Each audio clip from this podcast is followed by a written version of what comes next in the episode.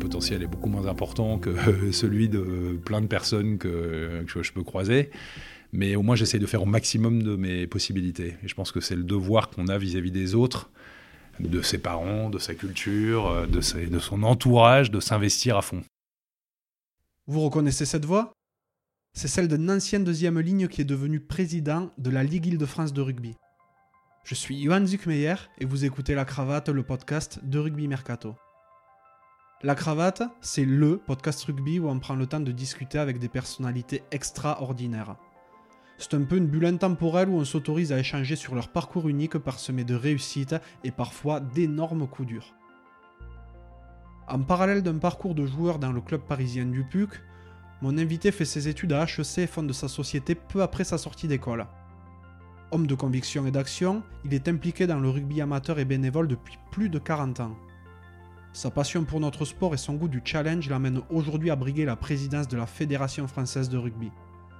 Vous l'avez peut-être deviné, j'ai eu la chance de m'entretenir avec Florian Grill. Au cours de notre échange, Florian se confie sans filtre ni faux semblant sur son parcours, sa conception de l'engagement et sa vision du rugby actuel et futur. Si ce podcast vous plaît, n'hésitez pas à le noter 5 sur 5 sur Apple Podcast et à le partager autour de vous, ça aiderait vraiment la cravate à se faire reconnaître. Trêve de bavardage et place à la conversation.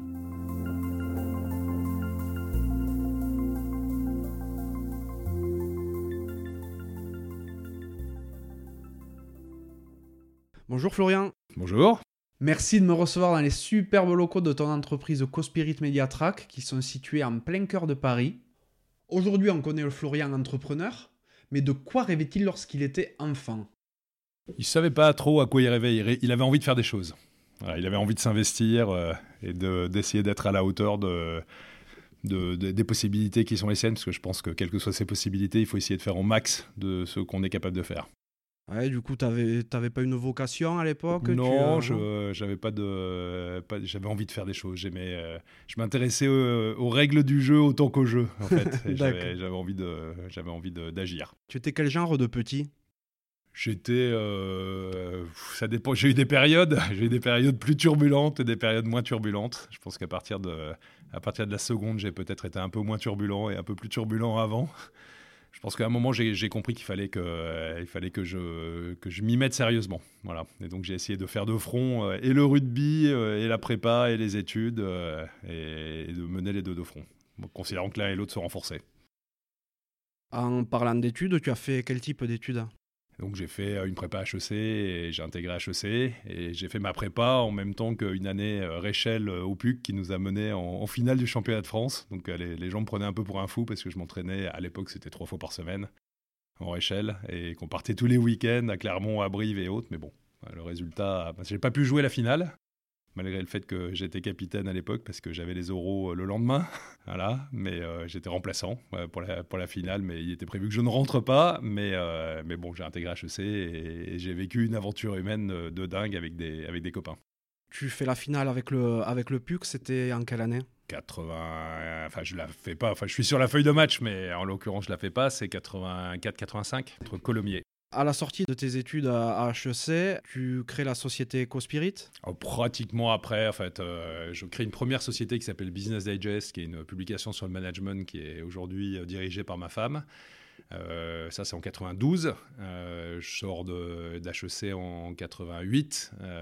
donc, très rapidement après, je, crée une première société. J'en crée une deuxième qui est EcoSpirit en 94.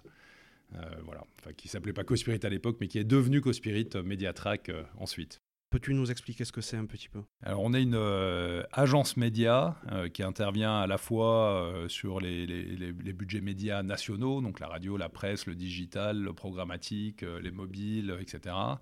Et sur tout ce qu'on appelle la, communication commerciale de trafic, donc le, catalogue distribué en boîte aux lettres, mais aussi les solutions digitales alternatives, l'affichage, long conservation, donc les panneaux d'affichage et Waze et les médias locaux et tout le média digital local. Et on est 150 personnes à cheval sur Paris, Lyon et Tours. On fait un volume d'achat d'espace d'à peu près 500 euh, millions bruts, on parle en brut dans ces métiers, et euh, un chiffre d'affaires de l'ordre de 17 millions.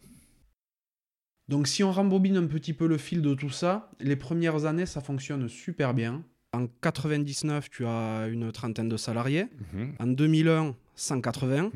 En pleine période dorée de l'Internet. En 2001, la bulle explose. Et là, de grosses difficultés.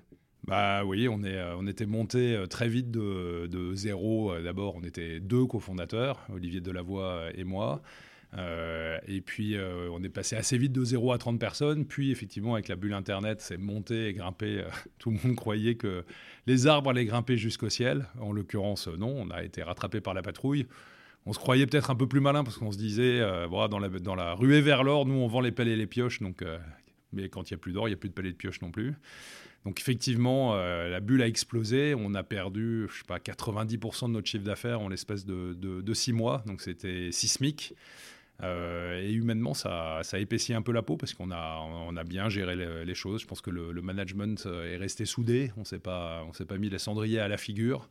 Et, euh, on a réduit la capacité, beaucoup communiqué, redescendu de 180 à 30 personnes. Donc grosso modo, on avait levé des fonds qu'on a utilisés à recruter des gens qui sont partis. Alors c'était des profils de gens assez jeunes euh, dans le digital, euh, beaucoup euh, à l'époque. Et donc ils ont compris avec beaucoup d'explications. Et puis après, bah, on a on a passé des années très difficiles, hein, le temps de, de, retrouver de l'équilibre. moi, j'ai été caution perso, enfin, ça a été un moment assez tendu. et puis, on a, on a réussi à rééquilibrer l'ensemble et puis à redéployer la boîte. On est remonté à une soixantaine de personnes en, 2006 euh, et en 2012 on a repris une stratégie de croissance et aujourd'hui on est, on est 150 à cheval sur euh, Paris, euh, Lyon et Tours. Et, on a beaucoup grossi depuis 2012. on est passé de 60 à 150 personnes. donc ça, ça, a pas mal grandi. Regrandi. Mais donc on a eu plus. La vie d'un entrepreneur n'est pas un long fleuve tranquille. On a connu plusieurs vies et je pense aussi à on apprendre ses, ses échecs beaucoup plus que de ses succès d'ailleurs. Pour revenir à, la période compliquée que tu as vécue, quels sont les principaux enseignements que tu as tirés? La nécessité de la, transparence. Je pense que, dans, à la limite, euh, plus la période est difficile, plus c'est important de dire la vérité. Euh, je ferai d'ailleurs un parallèle avec le rugby aujourd'hui. Moi, je pense que le, rugby aujourd'hui est en crise. Et je pense que le, défaut principal, parce qu'il y a une baisse des licenciés sans précédent, 45 000 licenciés perdus, et je pense que le défaut principal de la gouvernance actuelle, c'est d'essayer de cacher la vérité. Euh, la vérité, c'est que le, rugby est en crise et, donc euh, bah, à l'époque, la, boîte était en crise. Ça n'était même pas la peine de le raconter puisque toutes les startups du digital, les hauts féminins, The Bank et autres qui étaient venus vers nous en courant nous disant il faut que vous nous aidiez, il faut que vous nous aidiez. Du jour au lendemain, elles ont coupé les budgets. Donc à partir du moment où elles ont coupé les budgets, bah, on s'est retrouvés nous aussi avec la nécessité de réduire la voilure. Mais quand tu prends la peine de faire un diagnostic lucide, euh, d'expliquer les, choses aux gens, de parler, de dire la vérité, euh, et puis d'être factuel sur les problématiques, tu construis des, stratégies qui sont, qui sont cohérentes et tu peux redémarrer. Mais ben, je pense que, que cet apprentissage que j'ai eu avec mon entreprise, confronté à une véritable crise, euh, bah, je pense que c'est pas un mauvais apprentissage et un mauvais enseignement pour le rugby, qui lui aussi est confronté à une véritable crise et qui doit être lucide sur la réalité des problèmes pour définir les bonnes stratégies. Ah, en effet, c'est fondateur pour la suite. Ça épaissit la peau. Ça épaissit la peau. Voilà, ça fait circuler, ça fait circuler le sang. En parallèle de ton activité d'entrepreneur, euh, tu es également dirigeant dans le, dans le rugby. Euh, aujourd'hui, tu es président de la Ligue Île-de-France. Tu es également candidat à la présidence de la fédération. Mais euh, j'ai quand même du mal à, avoir le lien qui t'a amené jusque-là. Si je me souviens bien, ça a quelque chose à voir avec ton fils. Oui, euh, bon, en fait, moi j'ai été puciste de l'école de rugby jusqu'en première. En fait, j'ai joué encore une année en senior après les, après les Réchelles. J'alternais entre la première et la B. Euh, et ensuite, euh, quand je suis rentré euh, à HEC, j'ai essayé de continuer au PUC, mais là c'était vraiment à l'autre bout de, à l'autre bout de Paris, puisque le HEC est dans le fin fond du 78 et le PUC était à l'époque entre Charletti et la Cipale. Et donc, euh, donc après, j'ai arrêté euh, de jouer au PUC, et puis j'ai plutôt joué avec un univers euh, d'école. Et puis, quand mon fils a voulu faire du rugby, j'ai des copains qui m'ont dit Viens le mettre à l'ACBB, on ira faire de l'aviron. L'ACBB, le club de Boulogne-Billancourt. Ah, voilà, l'Athletic Club de Boulogne-Billancourt, qui est à côté de la Seine. Et donc, j'y suis allé en croyant faire de l'aviron. Et au premier entraînement, il n'y avait pas d'entraîneur. Donc je m'y suis collé. Euh, je suis devenu ensuite dirigeant école de rugby, avec AD, junior, senior. Et un jour, on m'a dit Tu veux pas rentrer au bureau? Tu veux pas devenir président? Tu verras, il y, a un petit problème de stade, mais ça va vite se régler. Moi, je suis devenu président et avec un combat épique pour le stade, puis un joli parcours dont tu as fait partie, qui nous a amené de la, la Fédérale 3 à la Fédérale 1 avec un truc un peu, un peu dingo. En effet, donc tu, euh, tu deviens président de la CBB en 2009, 2009 en Fédéral 3. Ouais. Euh, deux montées consécutives jusqu'à la fédérale 1 Alors moi, avant de parler des montées de la... en fédérale, euh, il y a d'abord une énorme structuration de l'école de rugby auquel j'avais contribué euh, depuis des années, qui nous a valu même de gagner le, Jacques Chagnot, qui est un gros tournoi Benjamin Poussin. à Massy, alors que d'habitude c'est des, des, gros cylindrés qui le gagnent. Donc on avait fait un très très gros investissement sur l'encadrement de l'école de rugby avec des, des gens comme Didier Gibert, le père du, petit Antoine Gibert d'ailleurs, qui, joue au Racing maintenant. Euh, donc un gros travail pour euh, encadrer toute l'école de rugby et puis effectivement euh, en senior, une belle progression en cadet junior aussi, mais en senior, une équipe qui est en fédéral 3 et puis on fait deux montées consécutives. La première rationnelle et sportive, la deuxième plus émotionnelle et assez incroyable qui nous mène de fédéral 2 en fédéral 1 alors qu'on s'était qualifié quatrième. Donc la probabilité qu'on monte était faible, mais quand il y a un supplément d'âme dans une équipe, euh, quand, y a, quand on met euh, de, l'énergie et qu'on donne un sens additionnel, parfois il y, a des, il y a des vertus cachées, il y, a des, il y a des forces cachées qui se révèlent. Donc en 2011, le club atteint son apogée sportif, entre guillemets. Même si on a tout perdu au Fédéral 1. Hein. Ah ouais, on a tout perdu. Hein. Ça, c'était sportivement, c'était catastrophique. C'était, mais on avait fait. Mais le côté positif, c'est que la montée avait été votée euh, par les joueurs et par les bénévoles, parce que j'avais on savait qu'on n'avait pas vraiment notre place euh, en Fédéral 1, même si sur le terrain on, avait gagné, on l'avait gagné. Et euh, le groupe, c'est pas, ça, non pas que ça a été facile, parce que quand, tu perds tous les matchs, c'est pas facile. Mais on a gardé une ambiance, on a gardé un groupe soudé, et tous les joueurs dont tu fais partie, euh, qui ont connu cette saison de Fédéral 1, quand je discute avec eux aujourd'hui, ils disent mais c'est génial, on a joué à un niveau qui nous paraissait quand même un peu difficile à atteindre on s'est régalé et on a gardé un état d'esprit qui était. et on n'a pas mis le club en difficulté financière, loin de là. Donc, euh, donc ça a été un, bilan euh, positif. On a, on a réussi à, s'amuser une saison en Fédéral 1 avant de redescendre. En effet, dans le même temps, il y avait un combat périphérique à, à tout ça pour garder le stade du Saut du Loup. Ben oui. Pour recontextualiser un petit peu, la mairie de Paris a demandé à la CBB de quitter les lieux où le club s'entraînait et faisait jouer les, euh, les gamins et toutes les catégories pour donner le stade au stade français pour en faire le centre d'entraînement de l'équipe première. C'est ça. Donc en fait, euh, quand, euh, quand je suis devenu président, on m'a dit tu verras, il y a un petit problème de stade. Effectivement, il y avait même un gros problème de stade puisque en fait on avait beaucoup développé le club qui était monté pratiquement à 800 licenciés. Ça en faisait en, nombre de licenciés pratiquement le premier club amateur de France. Euh, mais effectivement, la CBB jouait dans un terrain dans le bois de Boulogne, euh, et le bois de Boulogne appartient à, la ville de, Paris. Et donc la ville de Paris a voulu le récupérer pour doter le Stade français avec des installations.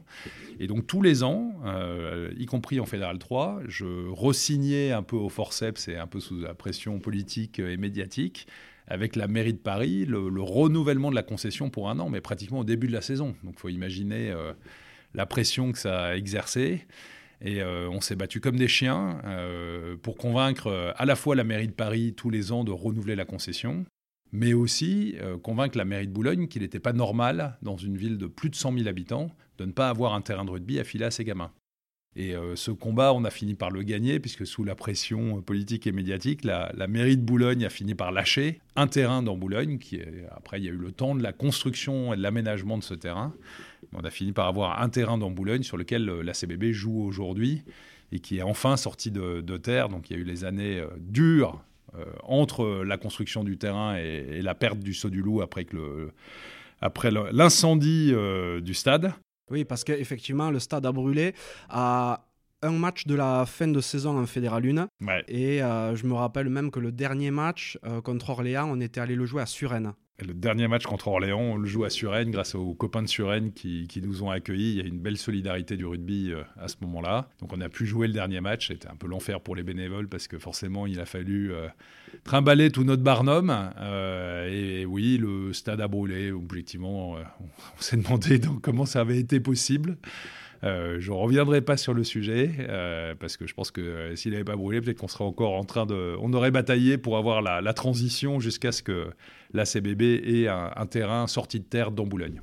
Le stade de la CBB, le Saut du Loup, brûle en 2012. un nouveau stade est construit dans Boulogne-Billancourt. Mais entre les deux, la CBB se retrouve à Marne-la-Coquette. Euh, et donc là, le nombre de licenciés euh, tombe, euh, chute libre, tombe de 800 à 300 licenciés, parce que forcément, la, proximité est le critère numéro un de la pratique. Et donc, les, les, gamins de Boulogne euh, ne pouvaient pas aller jusqu'à Marne-la-Coquette. Ça faisait un déplacement euh, considérable. Marne-la-Coquette, pour, pour, situer pour tout le monde, Boulogne est dans le 92, donc pratiquement limitrophe à Paris.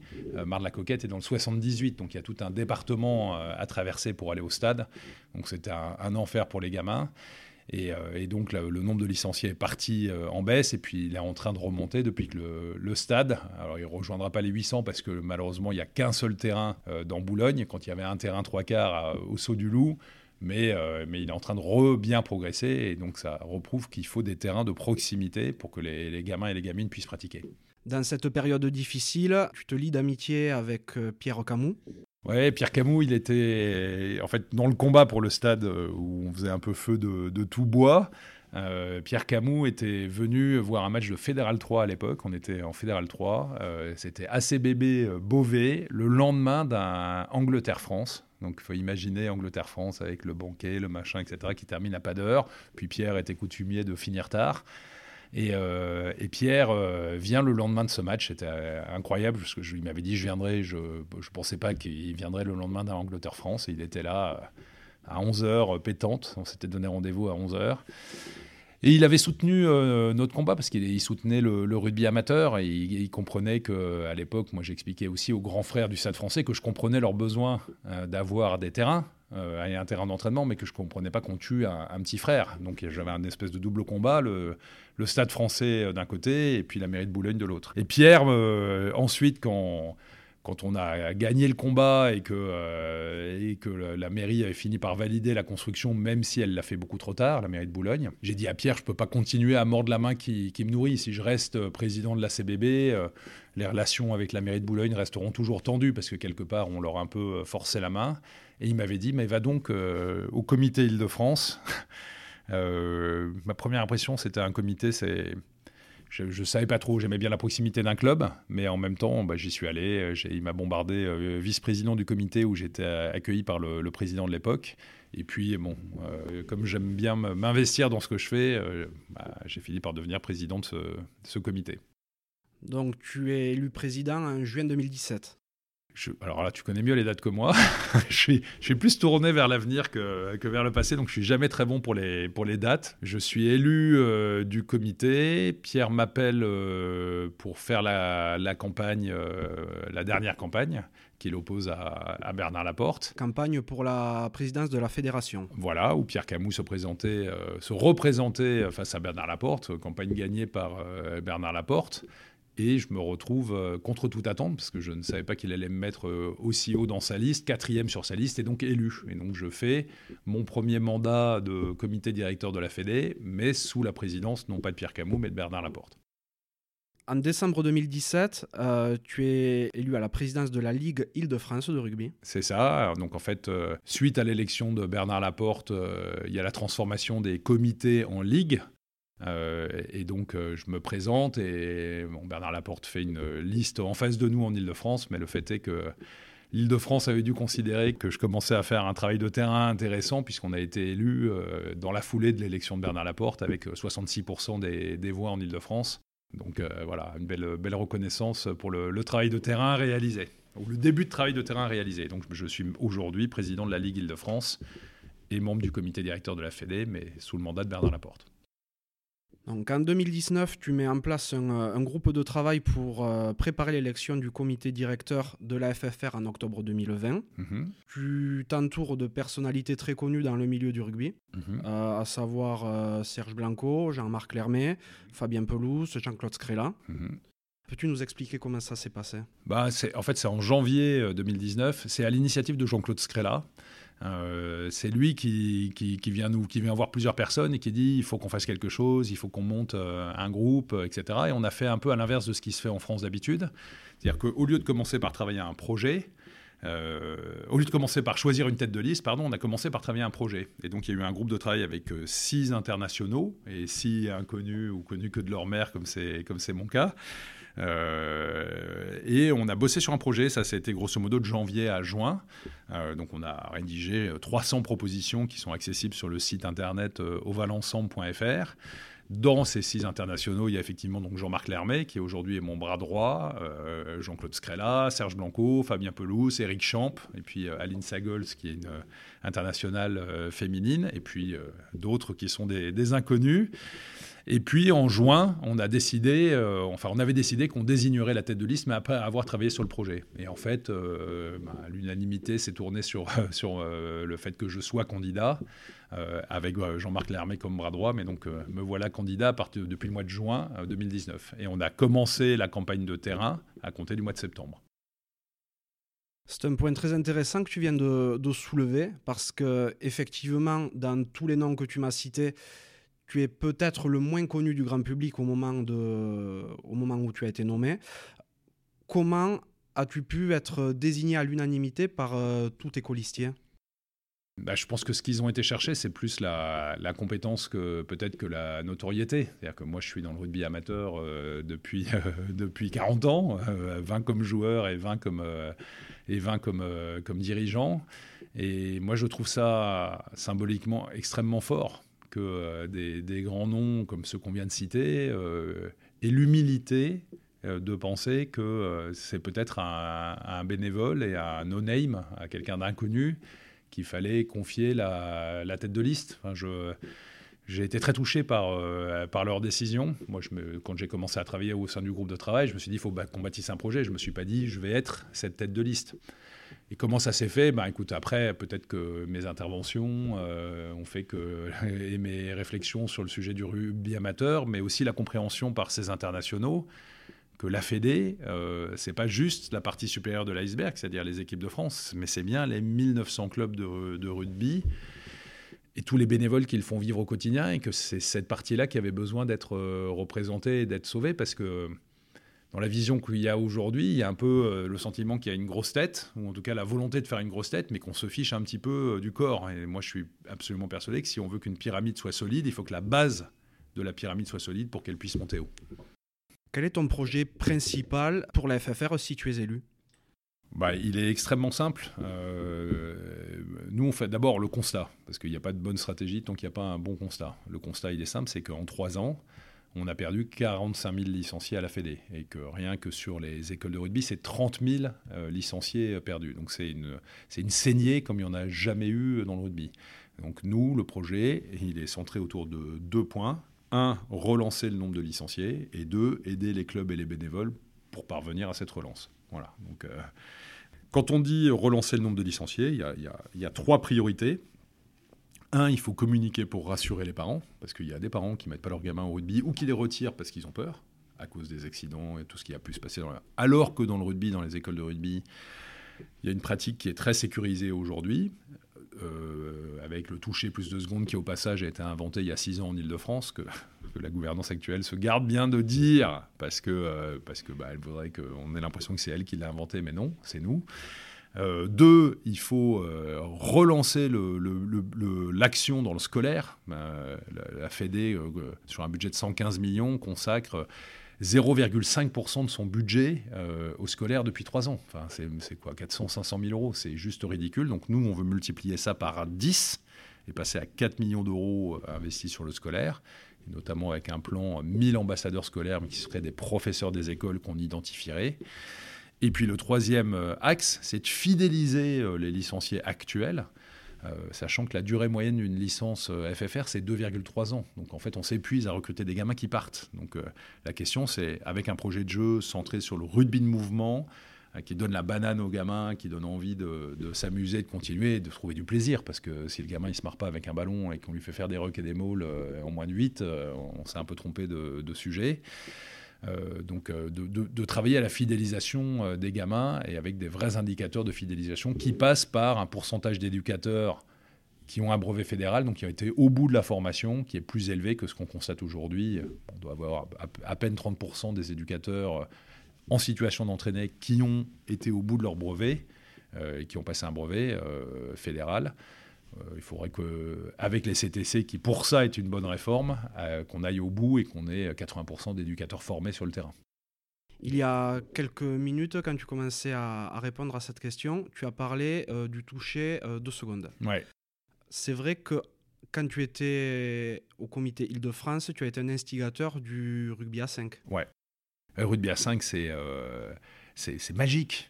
Euh, pour plein de raisons. Un, il y a 7% de féminines à la Fédé. Dans le rugby à 5, il y a 35% de féminines. Deux, c'est une manière de garder au club les anciens qui raccrochent les crampons. Quand ils en ont marre d'arriver le lundi avec le nez à la hauteur de l'oreille, bah, éventuellement, au lieu de faire des footings tout seuls, ils, peuvent faire du rugby à 5 pour garder l'esprit du rugby. Euh, trois, c'est une manière d'attirer les parents, euh, parce que les parents, euh, père et mère des gamins, peuvent parfaitement jouer à 5 et ils sont mieux à faire du rugby à 5 qu'à crier sur les gamins au bord du terrain. 4, c'est une manière parmi eux de recruter des bénévoles. nous, ce qu'on constate, c'est que 25% des gens qui jouent au rugby à 5 sont aussi bénévoles, parce que c'est très compatible. Tu as un entraînement par semaine, bah, tu peux t'occuper des cadets, des juniors, de l'école de rugby, etc. Donc ça, ça, te fait des bénévoles. 5, euh, tu peux monter des opérations avec les entreprises, parce que les entreprises ont de moins en moins d'argent sur les clubs de série pour aller mettre une banderole au bord du terrain. Mais euh, faire une opération de cohésion d'équipe, euh, hommes et femmes mélangés, tout le monde en short au milieu du terrain et on boit l'apéro à la fin, mais c'est super. Et ça, ça met toutes les valeurs du rugby. 6, euh, euh, tu peux monter des opérations euh, dans le cœur des villes pour le téléthon, pour ci, pour ça, etc. Tu peux jouer sur la place du village. donc tu peux. Hein. Et 7, et c'est le, cœur du, du, sujet pour nous, c'est une chance incroyable parce que tu peux remettre ça à l'école, jouer rugby à 5, toucher 2 secondes, dans un gymnase, dans une cour d'école, sans avoir besoin de trimballer les gamins et les gamines sur un terrain en herbe. Donc c'est, et je vais même rajouter un huitième, c'est pour tout ce qui est sport santé. Donc créer des sections rugby cancer pour les femmes en rémission du cancer du sein, parce que le fait de faire des passes permet de faire travailler tout le haut du corps. Euh, bah, c'est des arguments incroyables. Donc on a une arme révolutionnaire euh, avec le rugby à 5 euh, que j'avais contribué à booster à l'époque parce que quand euh, j'appelle ça la start-up du rugby. Euh, quand euh, j'ai commencé à m'en occuper, il y avait 20 clubs sur 1900 qui avaient une section de rugby à 5. Aujourd'hui, il y en a 450. J'avais pris en, main le dossier du temps de, Pierre Camus sans être élu au comité directeur. Mais il m'avait dit, viens m'aider. Je lui ai dit, tiens, si tu veux, je m'occupe de, de, cette pratique. Et effectivement, elle a un potentiel énorme. Tu es donc dirigeant d'entreprise, dirigeant dans le monde du rugby, peut-être très haut dirigeant bientôt. Est-ce que tu trouves des similitudes ou des points de rencontre entre ces deux mondes?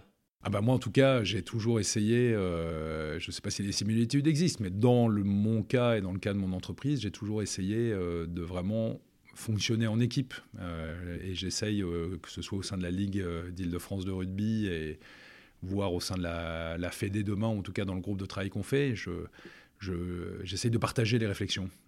moi je ne crois pas...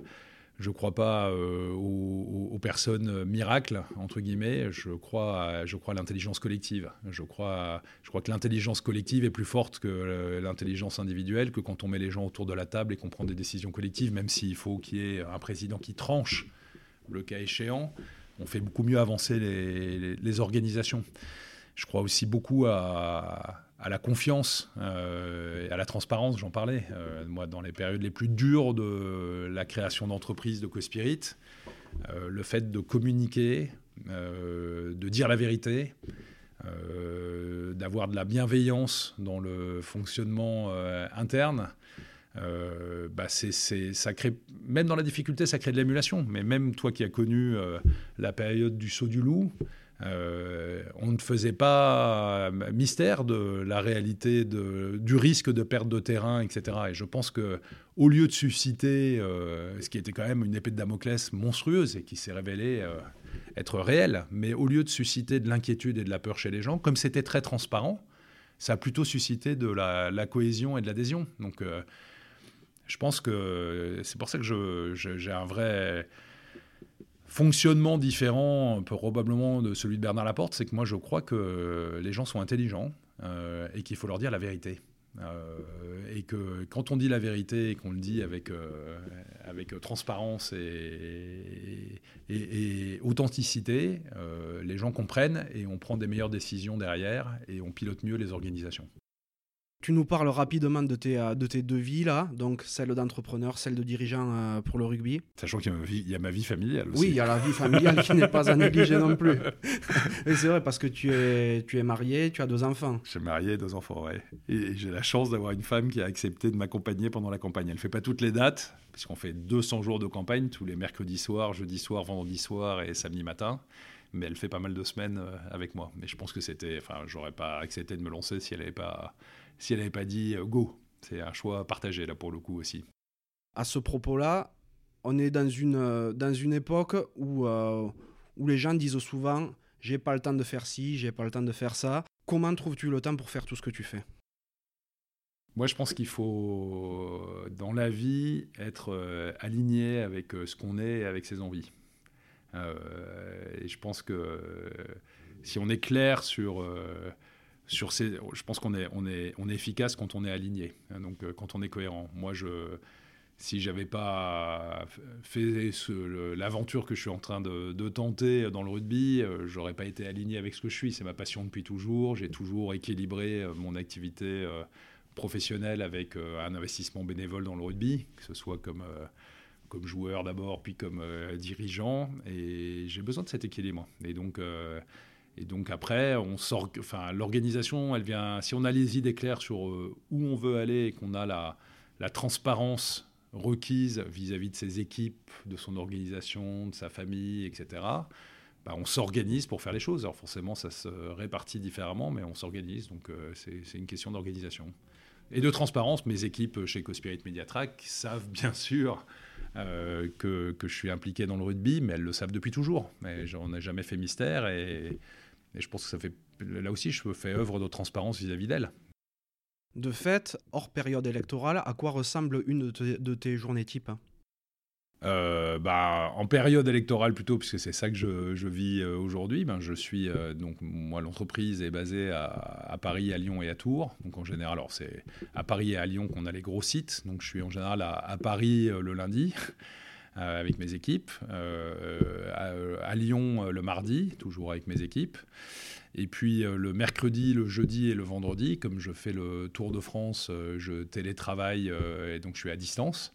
Euh, mais je télétravaille. Euh, on a les moyens modernes aujourd'hui qui nous permettent de, faire des, des conf calls, des Skype euh, et autres.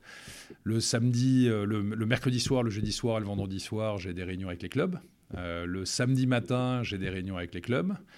Le samedi après-midi, je rentre en, en Ile-de-France. J'ai une soirée off, parce que le lundi et le mardi, j'ai souvent des réunions pour la Ligue, pour le coup, d'Ile-de-France. Et le, dimanche, je vais voir un match en Ile-de-France. Voilà grosso modo l'organisation type euh, actuelle. Après, euh, quand, j'étais hors campagne, entre guillemets, euh, c'était pareil, si ce n'est que le, jeudi, le mercredi, le jeudi et le vendredi, je ne télétravaillais pas, j'étais au bureau. Voilà. Mais avec des réunions le, soir pour le rugby. Quelles sont les, les personnes qui t'inspirent le plus, que ce soit dans le monde du rugby ou dans le monde entrepreneurial? Pierre Camus m'a beaucoup inspiré. Alors quand, quand Pierre m'a dit euh, viens m'aider euh, pour la campagne, je lui ai dit Pierre je viens mais il y a des choses à changer euh, dans le rugby. Donc il était conscient que je voulais venir pour réformer entre guillemets de l'intérieur. Mais c'est un homme qui irradiait les autres de sa, de sa bienveillance, de son intelligence, de son humanité. C'est quelqu'un qui était extrêmement cultivé, qui était capable de parler euh, de poésie, d'opéra, euh, de ses lectures. Euh, enfin, c'était quelqu'un d'extrêmement riche, épais. Et puis, quand on voit encore des, vidéos de lui à l'époque où il parlait du devoir de mémoire, du devoir de transmission, enfin, c'est quelqu'un qui avait, voilà, qui, avait de, qui avait du contenu. Donc, c'est quelqu'un qui m'a, dans le rugby, beaucoup impressionné et, et qui m'a beaucoup plu en tant qu'homme. Voilà. après, je pense qu'il y avait des choses à changer à la Fédé. Euh, et d'ailleurs, je n'ai pas une attitude euh, dans, la campagne qu'on mène aujourd'hui. Euh, on ne fait pas une campagne contre. Bernard Laporte, on fait une campagne pour le rugby. On a des vraies stratégies alternatives. Nous, on mise beaucoup sur le scolaire. on mise beaucoup sur la fidélisation du joueur, sur un rugby de mouvement, sur une manière de faire et d'être. Mais il y a des réformes que Bernard Laporte a proposées, que j'ai votées sans état d'âme au comité directeur et sur lesquelles je ne reviendrai pas. Donc on n'est pas dans une, on est dans une démarche aussi beaucoup plus rassembleuse. Donc voilà pour les personnalités qui m'impressionnent dans le rugby, donc Pierre Camus. Dans la, dans, la, dans la société civile, euh, plus que dans la vie entrepreneuriale, moi, il y a une femme qui m'a qui m'a marqué, c'est Simone Veil, qui est au regard de ce qu'elle a traversé. bon, il s'avère que mes parents l'ont connue, donc c'était. mais je pense que c'est quelqu'un qui était extrêmement impressionnante par sa capacité aussi à, faire évoluer les lignes de la société. avec les, lois qu'elle a su faire passer à un moment où la société n'y était pas prête. Et je pense que c'est euh, le, le, symbole de quelqu'un qui était euh, une femme d'État et pas juste une femme politique. Euh, la femme politique va s'adapter peut-être aux évolutions de la société, alors, enfin, va s'adapter au, gré des sondages pour, pour, pousser son, destin politique. Elle, je pense qu'elle était capable d'avoir une d'avoir de la, de la hauteur sur les, événements, les changements de société et d'imposer des choses qui pouvait donner l'impression d'être à, contre-courant, mais qui en fait était en avance. Si tu pouvais reparler au petit Florian, qu'est-ce que tu lui dirais? Euh, qu'il reste encore beaucoup de chemin à faire. Euh, et, que, et, si je parle au grand Florian, je considère qu'il y a encore énormément de chemin à faire aussi. Euh, je pense qu'on a. bon, moi, je suis de culture protestante. Donc, dans la culture protestante, on est, on est très attentif à, à être à peu importe son potentiel, mais on n'a pas le droit de ne pas exploiter son potentiel à fond. Voilà. Euh, je pense que c'est ça le. Donc, euh, mon, potentiel est beaucoup moins important que celui de plein de personnes que, que je peux croiser.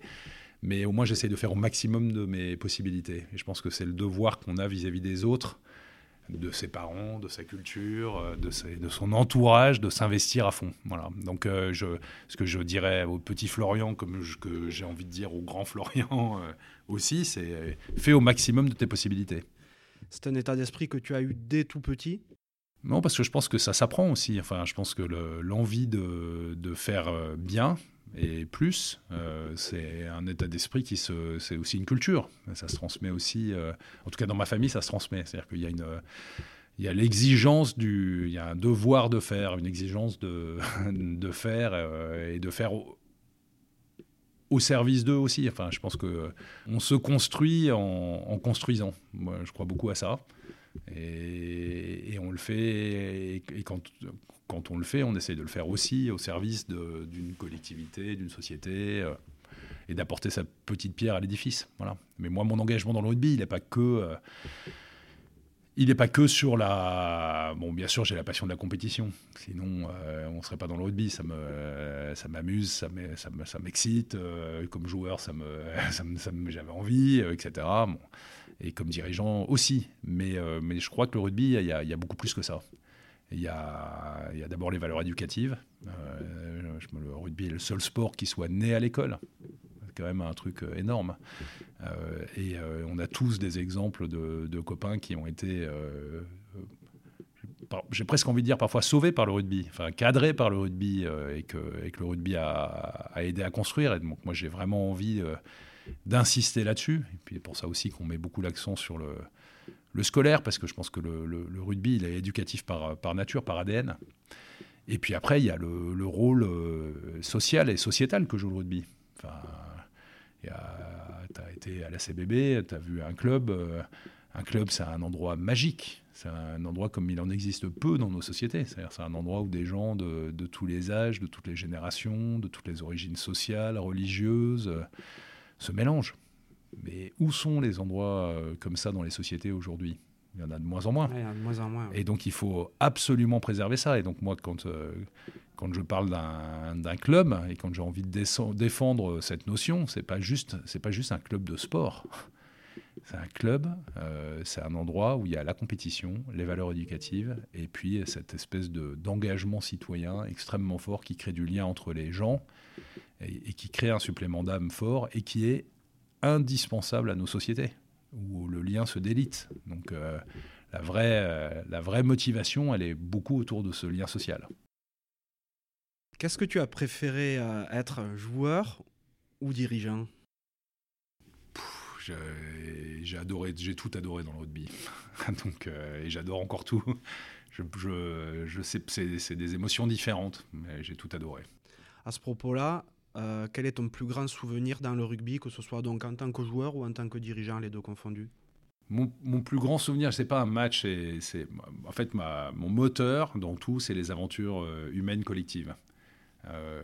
donc la, la, en allant en finale, c'était une aventure humaine collective. Mais euh, et puis bah, euh, la, montée, enfin l'aventure en tant que dirigeant de la montée de, Fédéral 2 euh, à Fédéral 1, c'était un truc juste incroyable. Quoi. On se qualifie quatrième, on bat le premier de la poule adverse avec le bonus offensif chez lui.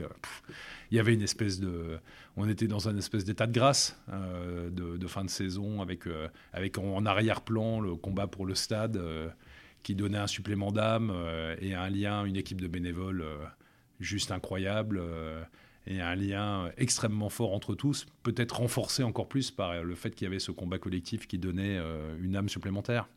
Donc c'était surréaliste ce qui s'est passé. Donc ça, c'est deux, deux, très beaux souvenirs. Et puis le, le troisième aujourd'hui, c'est la campagne qu'on est en train de faire pour la Fédération française de rugby. Les, les deux sont, on se marre. Mais vraiment, on se marre. Les 200 jours de terrain, moi, quand je vois euh, l'expérience humaine que c'est, euh, la qualité de l'accueil qu'on reçoit dans les clubs, euh, la gentillesse des gens qui nous logent, qui nous transportent, qui nous préparent à manger. J'ai été dans une palombière. la, la, gentillesse des gens est juste incroyable et je me dis que le rugby, il est là. c'est vrai parce qu'il vous arrive même de dormir chez l'habitant. Mais bien sûr.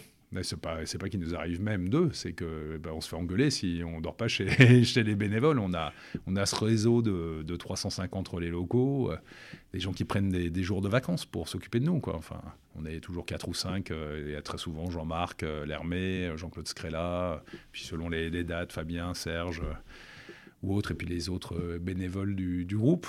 Euh, on, est, euh, on est pris en main, accueilli, euh, les gens organisent le, calendrier sur place, nous logent, nous déplacent. Enfin, et humainement, c'est d'une richesse incroyable. Qui est-ce que tu voudrais que j'invite dans un prochain épisode? Invite Jean-Marc Lermé.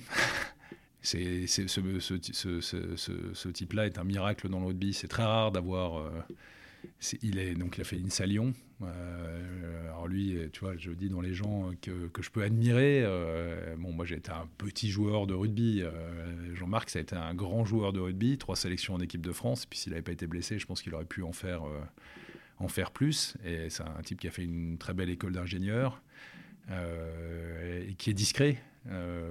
qui est probablement dans la vie comme il était sur un terrain, mais au service du groupe tout en étant, euh, il a été quand même sur 12 années à l'ASM, euh, il a été 7 ans capitaine. Euh, c'est un, homme d'une richesse assez exceptionnelle. Invite Jean-Marc Lermé. Bon, ben, L'invitation est lancée. Pour finir, je pose tout le temps la même question à mes invités. À quoi voudrais-tu mettre une cravate? Je voudrais mettre une, une cravate à cette, à cette idée qui consiste à dire que sous prétexte qu'on serait bénévole, on ne serait pas compétent. Euh, et je vais mettre un petit, je suis en seconde ligne, donc c'est normal de mettre des petits coups d'épaule de temps en temps. Mais euh, c'est typiquement l'attitude euh, à la Fédération française de rugby. On a voulu remplacer, il y, a quand même 12 millions d'euros d'augmentation des charges salariales en, trois ans de, la gouvernance actuelle, parce qu'on a remplacé des fonctions bénévoles par des fonctions salariées, avec des rémunérations parfois un peu osées. Euh, mais, mais, avec cette espèce d'idée de, de, fond de sauce là que, que, quand on est un bénévole, on, est, on serait forcément pas compétent. Et je trouve que c'est une idée qui est totalement absurde. Les clubs regorgent de gens qui sont des bénévoles, euh, qui sont ultra compétents, chacun à sa mesure et à son niveau. Euh, et je pense qu'on n'a pas besoin de de, de, faire ce petit raccourci. Bénévole ne veut pas dire incompétent. Euh, bénévole, on peut être, on peut être salarié et, incompétent, et on peut être bénévole et très compétent. Voilà. Et tout est, tout est, on peut être salarié et très compétent aussi. Complètement. Voilà pour la cravate. Ok Florian, ben, merci, pour, euh, merci pour ton accueil. Merci à toi pour ton écoute. et à bientôt. Et à très bientôt. Merci d'être encore là et d'avoir écouté cet épisode jusqu'au bout. J'espère sincèrement qu'il vous a plu. Si tel est le cas, ce serait super sympa de le noter 5 sur 5 sur Apple Podcast et de le partager autour de vous. Ça m'aiderait vraiment à le faire reconnaître. Vous pouvez également nous suivre sur les réseaux sociaux où vous trouverez facilement Rugby Mercato sur Facebook et Instagram. D'ailleurs, que vous soyez joueur, entraîneur ou représentiez un club, n'hésitez pas à vous inscrire gratuitement sur rugbymercato.net, le site de recrutement rugby. A bientôt pour un nouvel épisode de La Cravate.